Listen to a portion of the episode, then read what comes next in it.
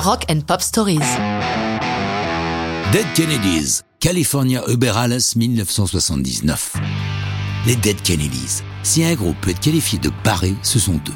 Le groupe se forme en 78 autour de East Bay Ray, guitariste, de son vrai nom Ramon Pepperell, et du chanteur Jello Biafra, né Eric Boucher.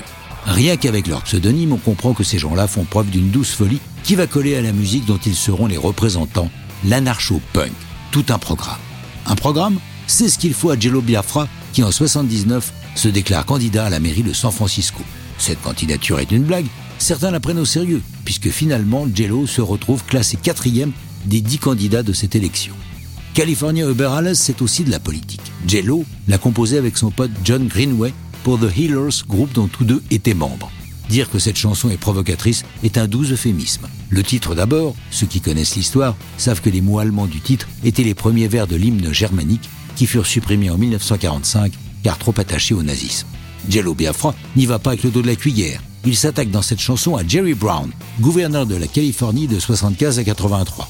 Tout en gros sabots, Biafra le traite de fureur de la Californie, insinuant qu'il est un hippie fasciste, ce qui, avouons-le, est une étrange combinaison. Brown n'est pas Trump, c'est un démocrate de centre-gauche, défenseur de l'environnement. Il a bataillé pour supprimer certains avantages accordés à les grandes compagnies. Bref, si on peut critiquer certains aspects de sa politique, on est très loin d'un fureur. Mais le but des Dead Kennedys est en permanence de bousculer l'establishment. Musicalement, c'est une sorte de surf rock puissant avec de ci de là des références à la musique militaire, comme la batterie de l'intro qui fait penser à un bataillon en marche. California Uberales est leur premier single en juin 79. Paradoxalement, c'est en Grande-Bretagne que le groupe aura le plus de succès, grâce au DJ John Peel qui adore le titre.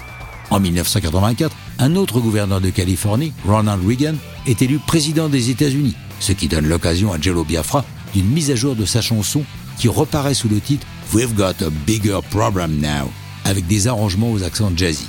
C'est pour lui le moment de faire son mea culpa, déclarant Je réalise que j'étais dans l'erreur avec ma théorie complotiste sur Brown j'ai fait mon autocritique, c'est pourquoi j'ai révisé mon texte pour m'attaquer à Reagan. Lorsque Schwarzenegger fut élu gouverneur de Californie, la tentation était trop forte.